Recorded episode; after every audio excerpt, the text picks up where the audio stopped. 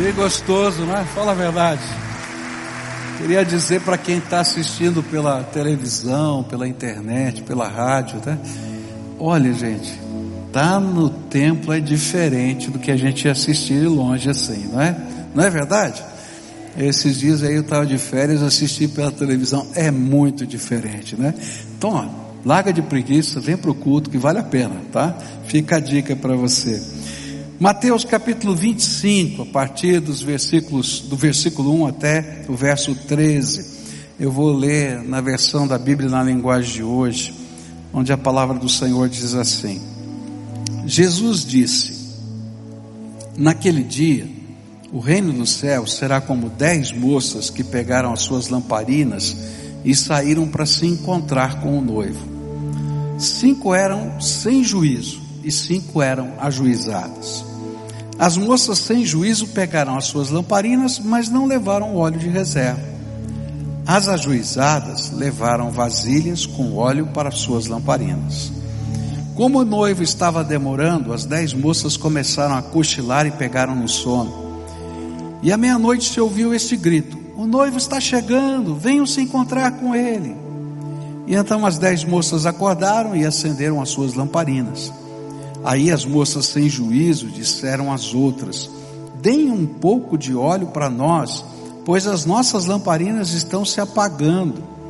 De jeito nenhum, responderam as moças ajuizadas. O óleo que nós temos não dá para nós e para vocês. Se vocês querem óleo, vão comprar. E então as moças sem juízo saíram para comprar óleo, e enquanto estavam fora, o noivo chegou. As cinco moças que estavam com as lamparinas prontas entraram com ele para a festa do casamento e a porta foi trancada. Mais tarde, as outras chegaram e começaram a gritar: Senhor, Senhor, nos deixe entrar. E o noivo respondeu: Eu afirmo a vocês que isto é verdade. Eu não sei quem são vocês. E Jesus terminou dizendo: Portanto, fiquem vigiando porque vocês não sabem qual será o dia e a hora. Você pode sentar-se. Esta semana eu estava orando quando me veio à mente é, esse sentimento, essa percepção. Como é fácil a gente se esfriar espiritualmente. Fala a verdade. Não é verdade isso? Não é? Você está bem, né? Tá, de repente começa assim, dá uma né, mornada, né? Não ficou gelado, mas dá aquela mornada, né? Que não está legal. Ou então a gente ser pego em situações de surpresa que colocam em xeque a nossa fé. E foi pensando nisso que eu decidi começar a estudar essa parábola. Esta parábola faz parte das mensagens escatológicas do Monte das Oliveiras e Jesus estava é, ensinando algo muito simples. Ele havia dado uma série de mensagens proféticas e ele contou essa história para ilustrar as verdades principais dessas, dessas mensagens proféticas que ele havia acabado de ensinar. E o ensino dessa parábola central envolve estas questões. Primeira questão: Jesus vai voltar. E no tema dos sermões escatológicos de Jesus, ele anuncia aos seus discípulos que ele ia voltar. Que na sua volta ele ia julgar os pecadores e recompensar os justos. Que as pessoas deviam estar prontas para essa vinda dele, porque essa vinda ia ser inesperada. E de um modo central, ele deixa bem claro que uma vez que ele tenha chegado, não vai haver uma segunda chance, porque a oportunidade para a salvação terá desaparecido para sempre. O tempo da oportunidade de Deus é agora. É isso que essa parábola está ensinando. Mas quando eu estava meditando nessa parábola, ainda que ficasse claro que esse é o ensino principal, eu comecei a pensar na perspectiva de alguns ensinos secundários dessa parábola, que podem nos ajudar a manter a chama da fé viva e acesa até a volta do nosso Senhor. Mas antes da gente olhar para esses ensinos secundários, a gente precisa entender um pouquinho a respeito do casamento judaico. Porque toda, toda a parábola está baseada em alguma coisa que todo judeu daquele tempo entendia como funcionava, o casamento, como é que era a cerimônia, de que jeito que era, mas é muito distante da nossa cultura, do nosso jeito de ser hoje. Então é importante que a gente possa entender como é que funcionava o casamento judaico. O casamento, ele começava muitos anos antes, quando duas famílias, tá?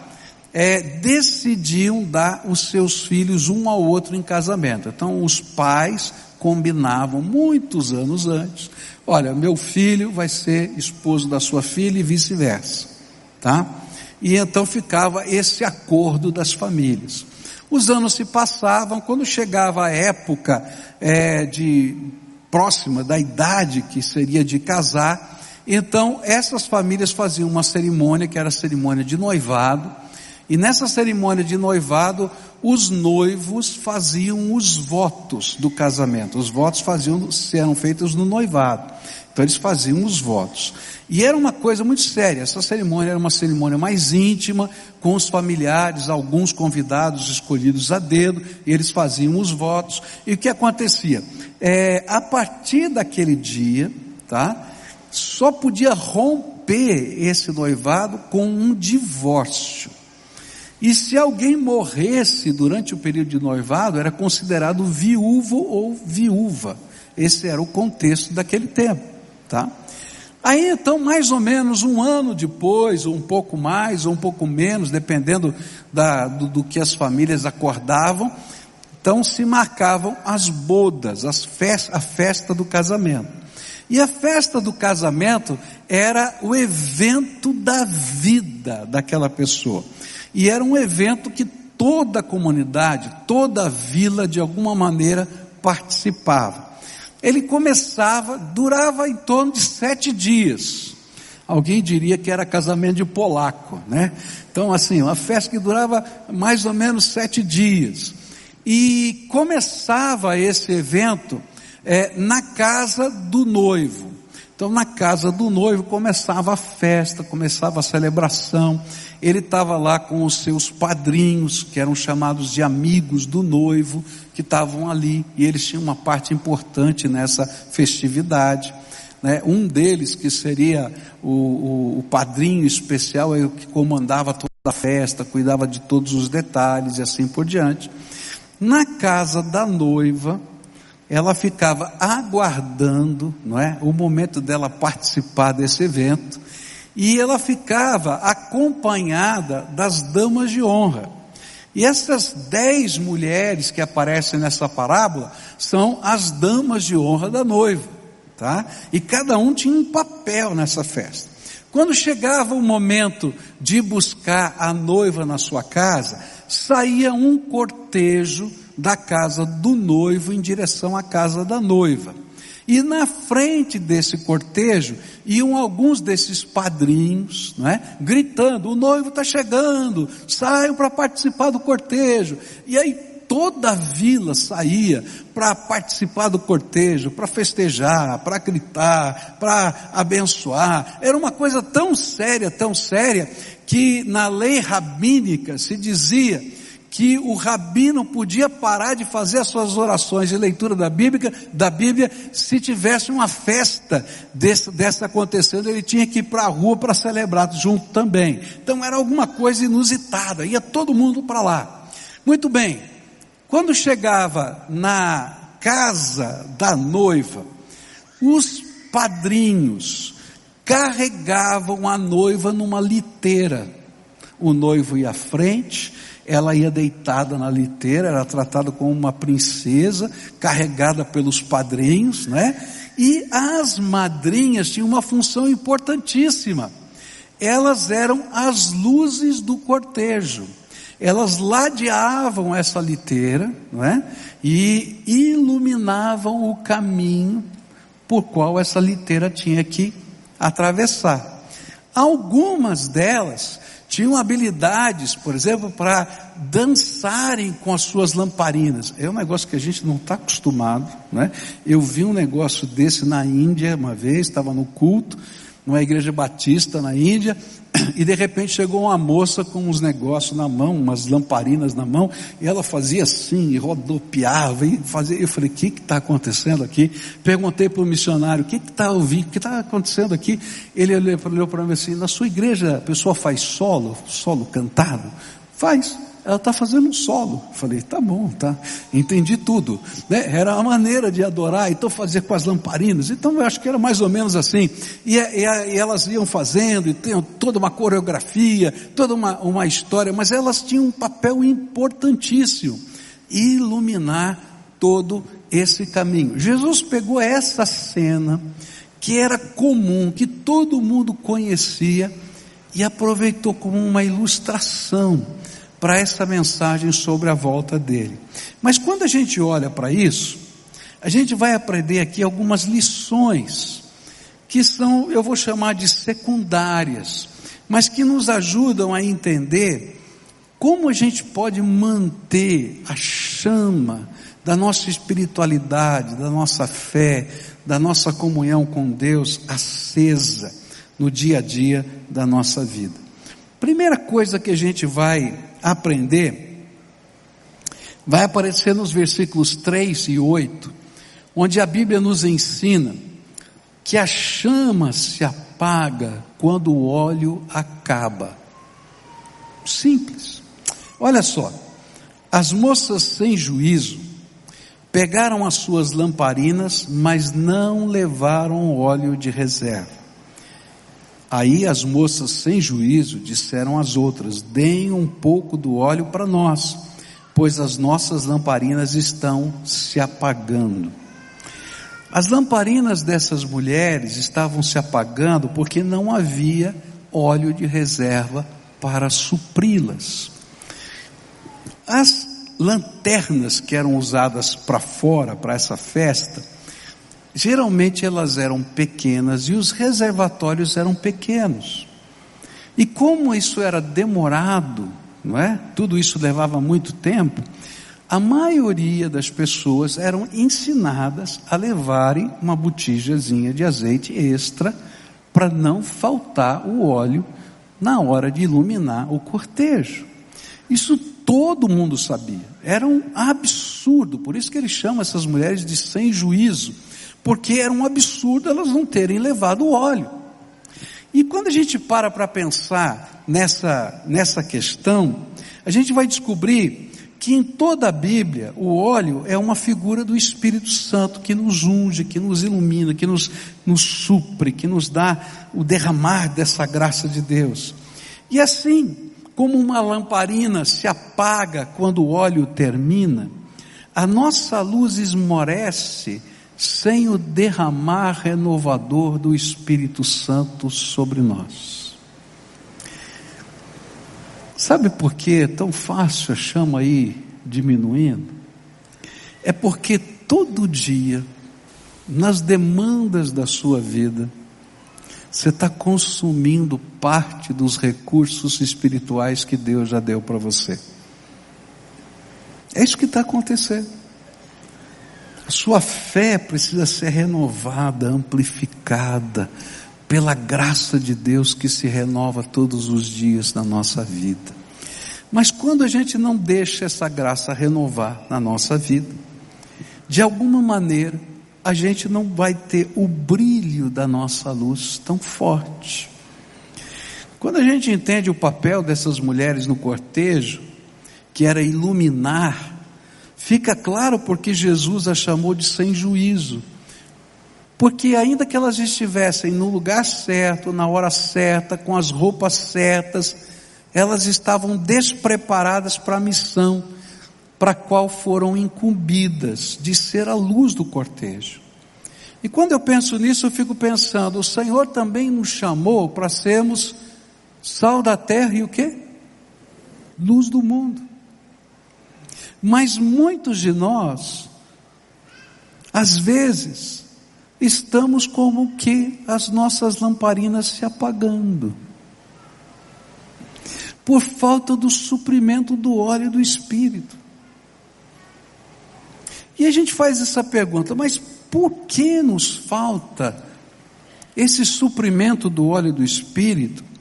Se o Senhor prometeu para a gente que Ele não nos deixaria órfãos, se Ele prometeu que nos daria os seus dons, se Ele nos prometeu que não nos daria o Espírito Santo sob medida, ou seja, economicamente, então, por que as nossas lamparinas às vezes estão sem o suprimento do azeite e do óleo? E quando a gente olha para a palavra de Deus à luz dessa pergunta, a gente vai encontrar algumas respostas. A primeira delas, a gente vai encontrar nessa parábola mesmo. É porque às vezes nós nos contentamos com o pouco que temos. Nós nos conformamos com a nossa vida espiritual. E essa talvez fosse a grande diferença entre essas damas de honra ajuizadas e sem juízo. Algumas não se conformavam com o que tinha no reservatório da sua lamparina. E outra, as outras disseram: tá bom, tá bom do jeito que tá. Ó que maravilha. E eu penso que às vezes na nossa vida espiritual é assim. Nós nos contentamos com o que temos. Enquanto que a Bíblia vai ensinar para a gente que dentro do nosso coração deve haver uma fome, uma sede espiritual tão ardente, tão constante que nós desejemos sempre buscar mais e mais da graça de Deus. Se você se contenta com o que tem da graça de Deus, muito provavelmente nos primeiros enfrentamentos que você tenha da vida, vai faltar suprimento, você não está preparado. Ou talvez quando surgir uma oportunidade de você ser luz nessa vida, nessa terra, vai faltar o suprimento da graça de Deus. Agora, Deus é inesgotável. E é por isso que Ele nos desafia a buscar sempre mais dele, porque você não vai conseguir esgotar os recursos da graça que Ele tem para derramar na tua vida. Tem mais de Deus para mim, tem mais de Deus para você, tem mais do poder do Senhor, tem mais da graça do Senhor. Agora, se eu me conformo com o que eu tenho, muito provavelmente eu vou começar a andar de tanque vazio. E eu quero dizer que talvez hoje aqui nesse lugar haja muitos servos do Senhor andando, andando de tanque vazio. Simplesmente porque se conformam com o que têm e estão gastando o que tinham. E por não buscarem mais o Senhor, nem o colocarem em prioridade na sua vida, vai se esvaindo o óleo. Há anos atrás eu fiz uma pesquisa na área de pós-graduação sobre os avivamentos. Eu sempre gostei muito de ler sobre os avivamentos. E a pesquisa ela envolvia uma pergunta. É, entre os grandes avivamentos que aconteceram na história moderna né, da humanidade, é, quais seriam os elementos semelhantes que a gente pudesse dizer, olha, apareceram em todos os avivamentos. Foi interessante porque quando a gente começou a pesquisa, a gente descobriu que o avivamento não tinha nada a ver com teologia. Por exemplo, o primeiro avivamento americano e o avivamento, avivamento inglês estavam baseados numa teologia calvinista. O segundo avivamento americano foi, estava baseado numa teologia armeniana, então não era teologia. Depois a gente pensou, talvez tenha a ver com liturgia, com as formas de culto e adoração. E a gente descobriu que as formas de culto e adoração em cada um desses, desses três grandes movimentos, eles, elas tinham elementos novos, mas necessariamente não eram os mesmos elementos. Então não era liturgia. E então a gente começou a pesquisar, pesquisar, e a gente achou um elemento em comum. Era insaciabilidade.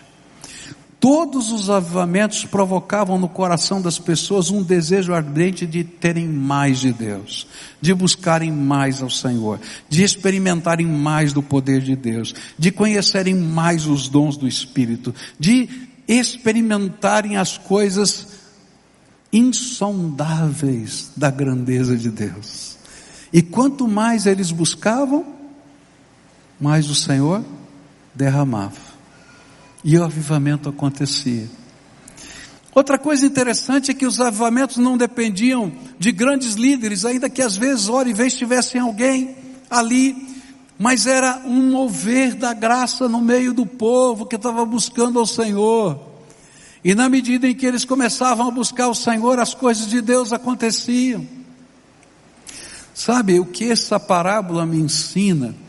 É que se eu começo a me conformar com a minha vida cristã, se eu começo a me conformar com o meu nível de espiritualidade, se eu começo a me conformar com o que eu sou e tenho na graça de Deus, é um sinal de que alguma coisa não vai bem dentro da gente. A fome e a sede espiritual estão baixando e talvez os reservatórios estejam se esvaziando. E quando vier um enfrentamento inesperado, uma oportunidade de ser luz, nem sempre a gente vai estar preparado. E a pergunta que eu tenho para você nessa manhã é: como é que está o seu reservatório? Será que você está contente só com o que você tem? Eu gostaria de motivar você a ficar insaciável na busca de algo que Deus quer fazer e realizar na sua vida. Agora eu já descobri que às vezes a gente fica contente com o que tem, porque toda vez que Deus derrama mais, Ele também pede mais. E quando ele começa a derramar mais da unção do Espírito, ele vai te colocar na oportunidade de cumprir a missão. Qual era a missão daquelas mulheres? Serem a luz do cortejo. E ele vai usar você para a glória dele, como luz nessa terra. Por isso, alguns não buscam mais. Essa semana, se você entrar lá no, no meu Instagram, eu falo sobre Sempre que a gente começa um ano novo, né, a gente coloca metas, né, projetos e tal. E eu falo sobre projetos espirituais para a sua vida, metas espirituais para a sua vida. E eu lá num, num do, do, da, dos posts, eu digo que se você está buscando, por exemplo, um dom do Espírito, se você está buscando viver alguma coisa, claro, você vai orar, você vai buscar, mas você tem que aprender a fazer uma coisa. Não é? Então eu digo, você está orando, pensando, Senhor, eu gostaria que o Senhor me usasse para, como instrumento teu, para que orar pelas pessoas, elas possam ser curadas. Por exemplo, tá? Então você vai começar a buscar isso de Deus. Mas a outra coisa que você tem que fazer é se dispor a visitar os enfermos. Por quê? Porque lá visitando pelos enfermos, por causa da compaixão e do amor que Deus colocou no seu coração por eles, é que Deus vai atender o seu pedido e vai ministrar a graça. E às vezes a gente quer mais de Deus, mas não quer que Deus nos use mais. E às vezes a gente se conforma com o que tem na nossa lanterninha quase apagada. E o Senhor está dizendo: para com isso, porque o suprimento que você tem é insuficiente. Eu tenho muito mais abundantemente, além do que você imagina, para derramar sobre a tua vida. Então, busca, esse é o desafio, não se conforme com o que você tem. Segunda coisa que a Bíblia vai explicar para a gente, porque às vezes a nossa lâmpada vai se esmorecendo, é porque decidimos viver de modo que entristece o Espírito Santo. E uma segunda razão é essa: a lâmpada pode estar se apagando porque a gente decidiu viver de uma maneira que entristece o Espírito. Veja só o que a Bíblia diz em Efésios, capítulo 4, versículos 25 em diante. Por isso não mintam mais, que cada um diga a verdade para o seu irmão na fé, pois todos nós somos membros do corpo de Cristo. Se vocês ficarem com raiva, não deixem que isso faça com que pequem e não fiquem o dia inteiro com raiva. Não deem ao diabo oportunidade para tentar vocês. Quem roubava, que não roube mais, porém comece a trabalhar a fim de viver honestamente e poder ajudar os pobres. Não digam palavras que façam, fazem mal aos outros, mas usem apenas palavras boas que ajudam os outros a crescer na fé e a conseguir o que, necessitam, para que, as, para que as coisas que vocês dizem façam bem aos que ouvem. E não façam com que o Espírito Santo de Deus fique triste, pois o Espírito é a marca de propriedade de Deus colocada em vocês, a qual é a garantia de que chegará o dia em que Deus os libertará.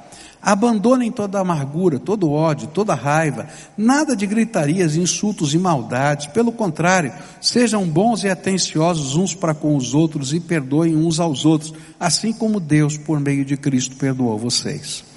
O que a Bíblia está dizendo é que se você decidir viver de uma maneira que desagrada a Deus, a sua luz pode enfraquecer-se por falta do óleo do Espírito Santo. E a razão é simples: é que não há lugar para o óleo do Espírito Santo no seu reservatório, porque ele já está cheio do que entristece a Deus. Se você permite que aquilo que entristece a Deus encha a sua vida, não cabe mais o óleo. Bom, vocês já ouviram falar aqui que eu tive um Fiat 147 verde abacate, lindo, maravilhoso, não é? E aquele carro tinha o dom de me deixar na mão.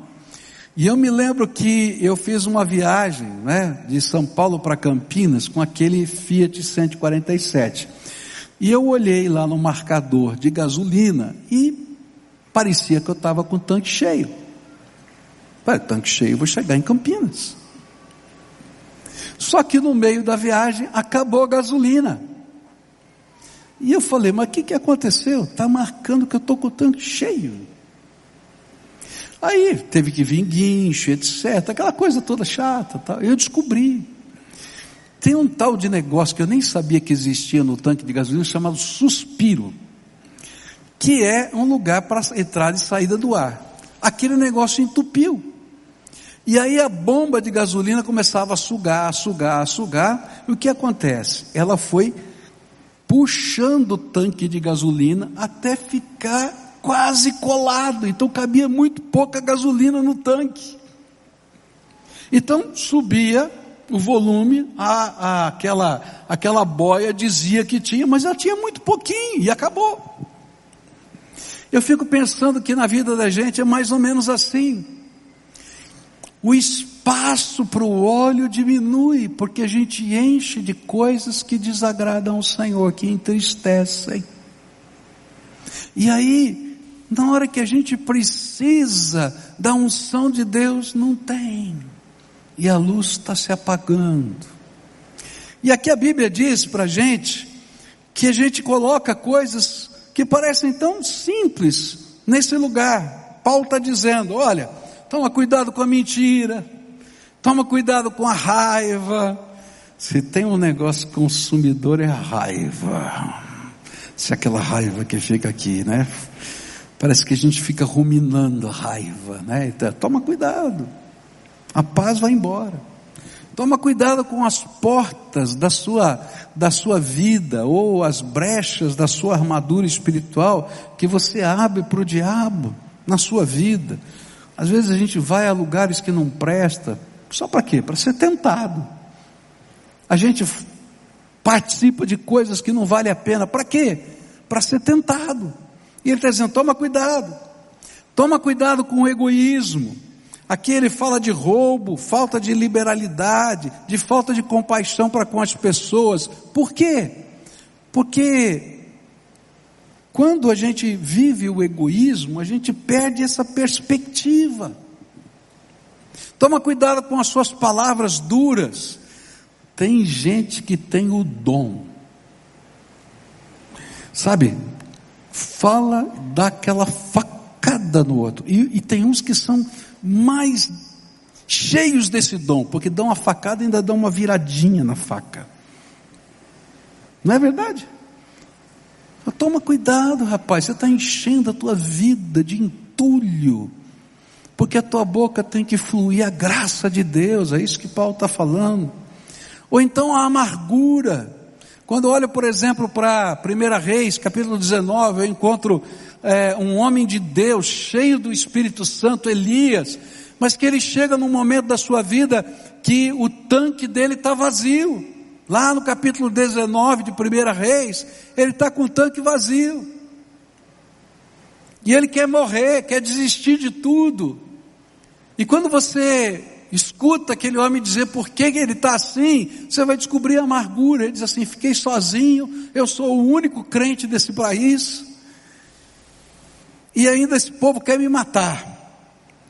E ele está amargurado com ele mesmo, com Deus, com a sua nação, com o seu povo, e aquela amargura está consumindo aquele santo homem de Deus. Quanta gente está vivendo, está andando de tanque vazio, porque está cheio de amargura. Aí a sua boca está cheia de insultos, gritarias, e a cabeça se perde porque a maldade começa a ser elaborada na nossa mente.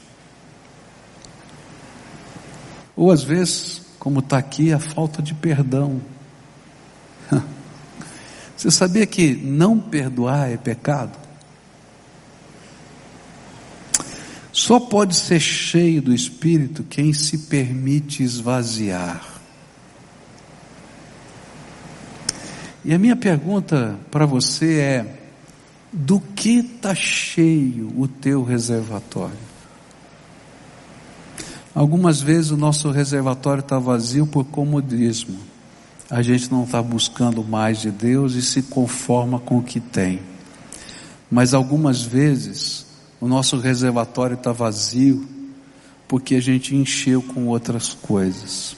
E sabe, às vezes, e eu tenho que falar isso de mim mesmo, na minha vida está cheio de coisas que nem necessariamente não são ruins. Simplesmente tomam o espaço que deveria ser dessa busca ardente de Deus na minha. Eu não sei na sua vida, estou falando da minha.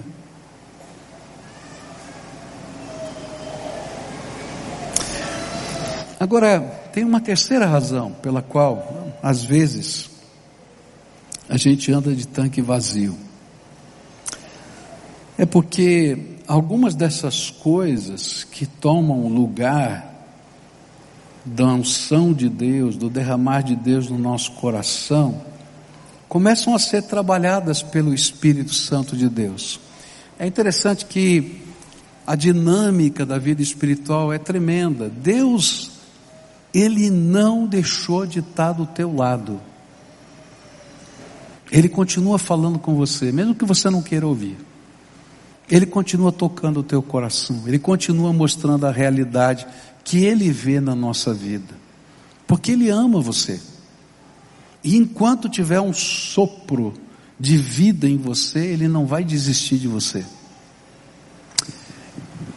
Mas sabe, às vezes, a gente anda de tanque vazio porque algumas dessas coisas que entraram e ocuparam o lugar que deveria ser o do óleo da unção de Deus na nossa vida, o Espírito Santo começa a dizer: Filho, tira isso daí para eu poder derramar a minha graça.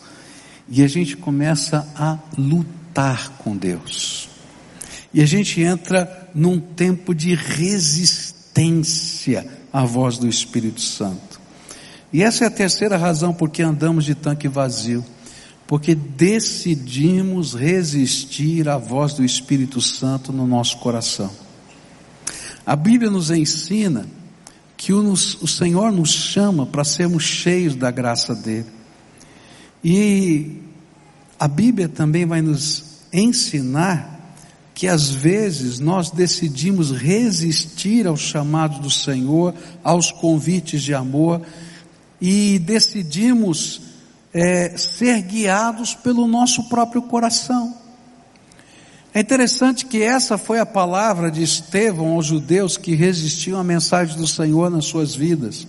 Lá em Atos 7, 51, a Bíblia diz assim: povo rebelde, obstinado de coração e de ouvidos, vocês são iguais aos seus antepassados, sempre resistem ao Espírito Santo. Resistir ao Espírito Santo é assumir uma posição de rebeldia, onde nós declaramos nossa independência de Deus, da Sua vontade, dos planos, planos que Ele tem para nós. Não é que não conheçamos o Senhor, nem que deixemos o seu cortejo, nós simplesmente queremos fazer as coisas do nosso jeito e não do jeito dele. Uma das coisas que me chama a atenção nessa parábola é que aquelas mulheres que são chamadas de sem juízo, elas tinham a roupa certa, estavam no lugar certo, na companhia da noiva, esperando o noivo chegar. Não é verdade?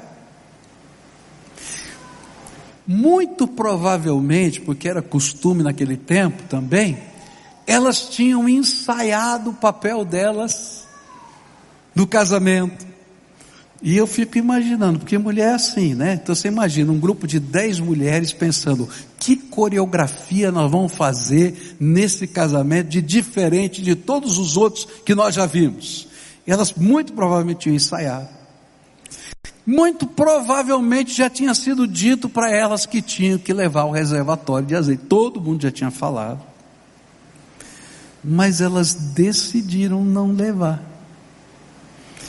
Interessante que aqui é uma história, uma parábola, então não tem as razões do porquê elas decidiram não, é só uma ilustração.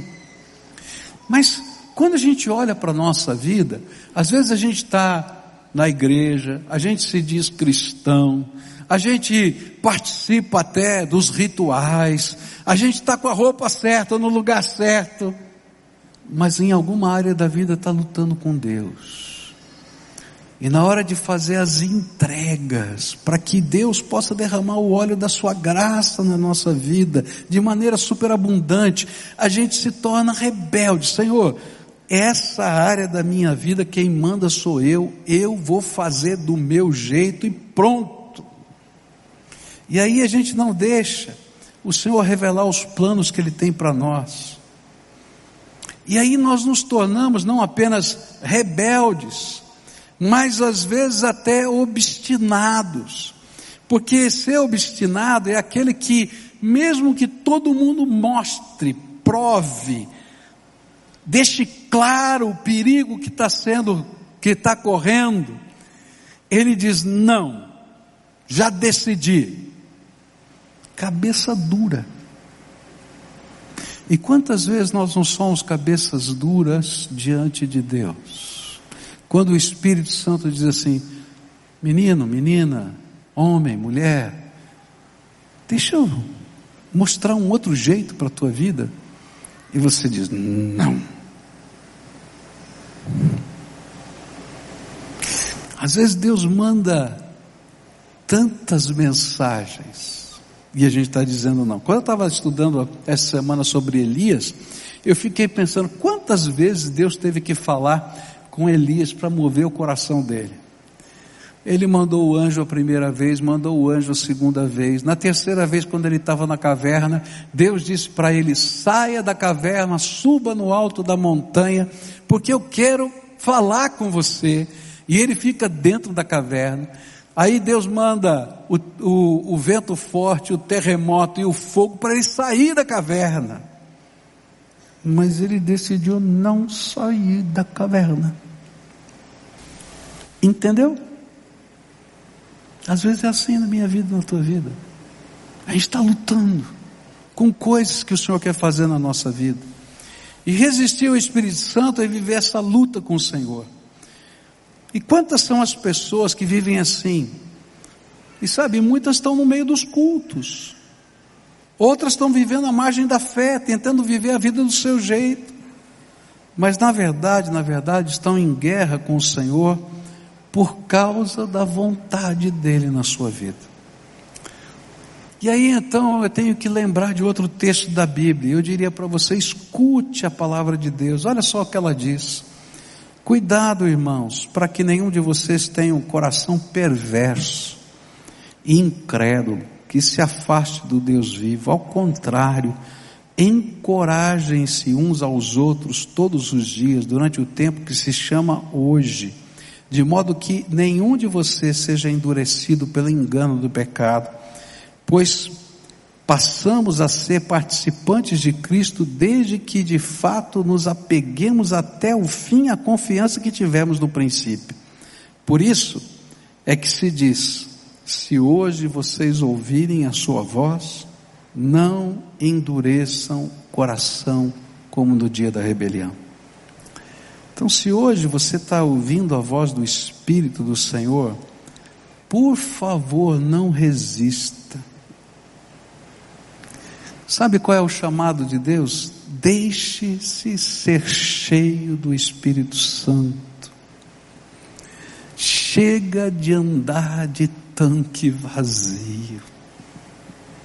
Você pode imaginar o que aconteceria nessa cidade se essa multidão de gente que está aqui, não precisa mais não, decidisse ser cheia do Espírito? Estou falando sério. Coisas tremendas da graça de Deus começariam a acontecer no meio da gente aqui. Mas se você continuar a andar de tanque vazio, talvez tenha só uma chama muito pequenininha para iluminar. Nessa manhã eu queria orar com você, como a gente sempre faz nos finais dos cultos, porque eu acho tão importante a gente responder à voz do Espírito Santo. Minha primeira palavra é: como é que está o teu tanque? E se você tem vivido conformado com o que você já tem, eu queria dizer para você que esse é o primeiro sinal de mornidão. Porque quem está vivendo uma vida cheia do Espírito é inconformado, quer mais. Não dá. É insaciável. Sabe por quê? Não tem como esgotar toda a graça que Deus quer derramar. E a gente pode buscar mais. Então talvez hoje o Espírito Santo esteja dizendo: para de se conformar com o que você tem. Sabe as experiências que você teve há um ano, dois, cinco, dez, trinta, elas já passaram. Deus tem coisas novas para você hoje.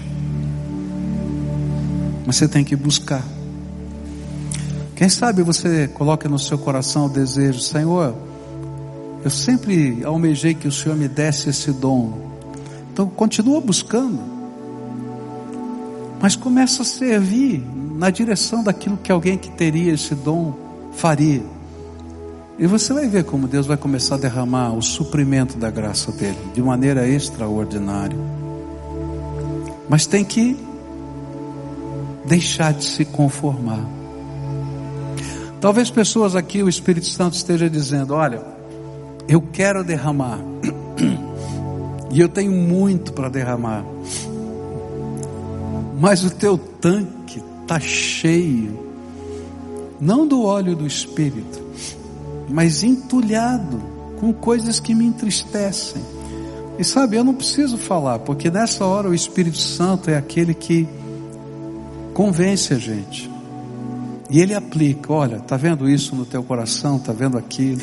Tá tomando o meu tempo, tá tomando o meu lugar. Coloca na minha mão e deixa eu fazer alguma coisa nova na tua vida. E sabe, esse é o momento que a gente começa a não resistir à voz do Espírito. Às vezes, a gente está de tanque vazio porque a gente ficou duro obstinado em algumas coisas. E o Senhor está dizendo: para com isso, para de lutar comigo. Às vezes a gente imagina que está lutando com pessoas, com causas, com isso, com aquilo.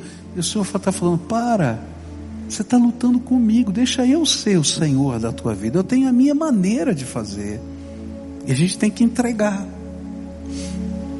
E sabe, às vezes eu percebi que às vezes a gente se torna obstinado não só por coisas ruins, às vezes até com coisas que parecem boas, mas a gente se torna obstinado e não deixa Deus trabalhar na nossa vida.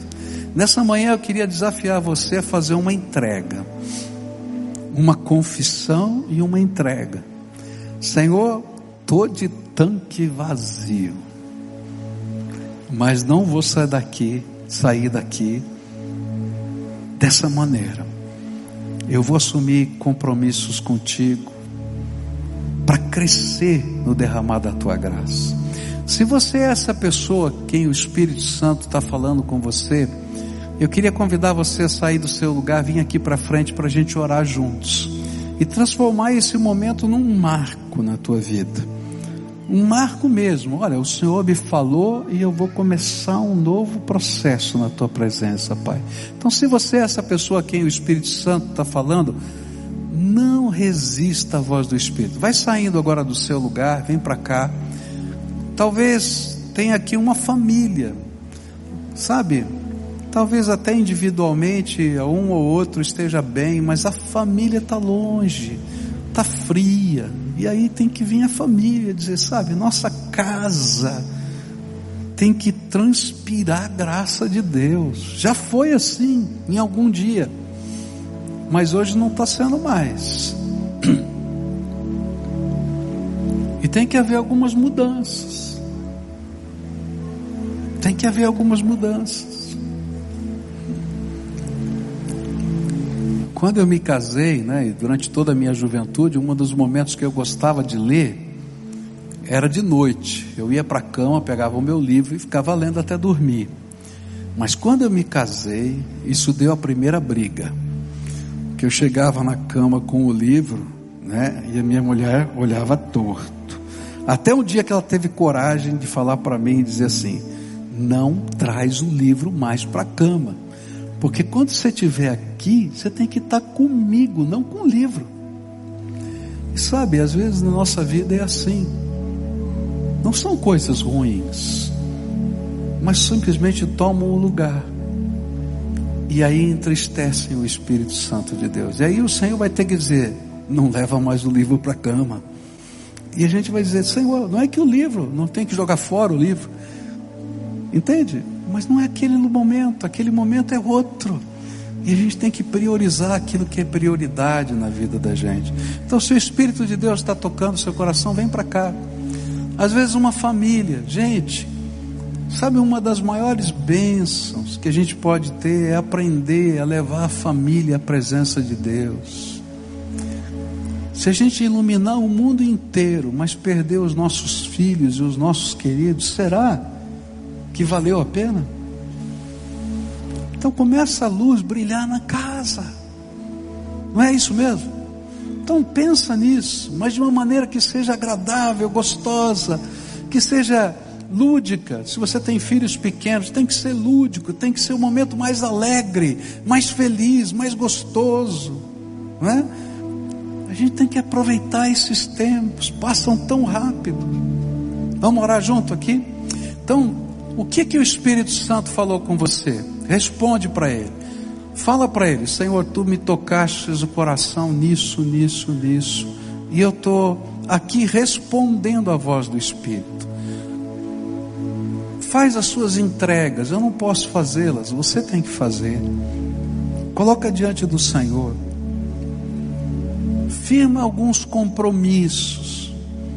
Se eu pudesse dar uma dica, eu diria assim: marca como sagrado o teu tempo na presença de Deus. Ele diz: Senhor, o meu tempo na tua presença vai ser esse, porque dali virão as outras coisas. Esse é o mais sagrado, e eu vou dizer, o mais atacado por Satanás. Então marca como sagrado. Esse aqui vai ser meu tempo na tua presença. Não coloque coisas grandes demais que você não vai conseguir, mas também nem pequenas demais que serão irrelevantes, mas coloca algo razoável. E diz: Senhor, vou começar assim. E a gente começa. Dá o primeiro, o segundo, o terceiro passo. E quando vierem as batalhas, você lembra, porque o inimigo sabe que se essa lamparina estiver cheia de azeite, o brilho vai fazer diferença. Senhor Jesus, está aqui o teu povo, o povo é teu, filhos são teus, amados, preciosos, queridos. E o que eles vieram pedir, Senhor, enche-nos com o teu Espírito Santo. Só que isso tem dimensões diferentes na vida de cada um. Por isso, nessa hora, eu quero te pedir, Pai, conduz a resposta dessa oração na vida desses teus filhos. E eu queria te pedir, Senhor, revela a tua grandeza, a tua majestade. Eu me lembro agora da oração do apóstolo Paulo, lá em Efésios, capítulo 1, versículo 15 em diante, que ele fala: Senhor, revela aos teus filhos, revela a grandeza. Ó oh, Pai, eu queria te pedir, revela a grandeza de tudo quanto o Senhor tem para derramar sobre eles, e que eles sejam inconformados, de uma maneira santa para crescerem na graça do Senhor. E que o Senhor coroe isso com as manifestações do teu Espírito Santo na vida deles. Marca, Pai, abençoa. É aquilo que eu oro em nome de Jesus. Amém e amém. Amém, queridos. Dá a mão para quem está perto de você, todo o povo de Deus de pé, dá a mão para quem está perto. Fecha o corredor lá em cima, aqui embaixo também. Agora, para a gente terminar o culto, esse momento para mim é tão lindo, tão lindo. É que vocês não podem ver. Dá para a gente pegar? Ah, tá vendo lá, olha lá. Olha que lindo que é. Dá uma olhada, não é? Esse aqui é o povo de Deus, irmanado. E sabe qual é o desejo que nos une? É a presença do Senhor. Esse é o desejo que nos une. É? O Senhor está trabalhando isso na nossa vida. Então agora nós vamos adorar o Senhor que está presente entre nós. E a gente vai para casa, vai para a semana, vai para os enfrentamentos da vida e vai com um propósito. Eu não vou deixar a minha lamparina ficar sem óleo. Combinado? Vamos buscar. E sabe, vai ver que semana vai ser essa. Tremenda. Adoremos ao Senhor.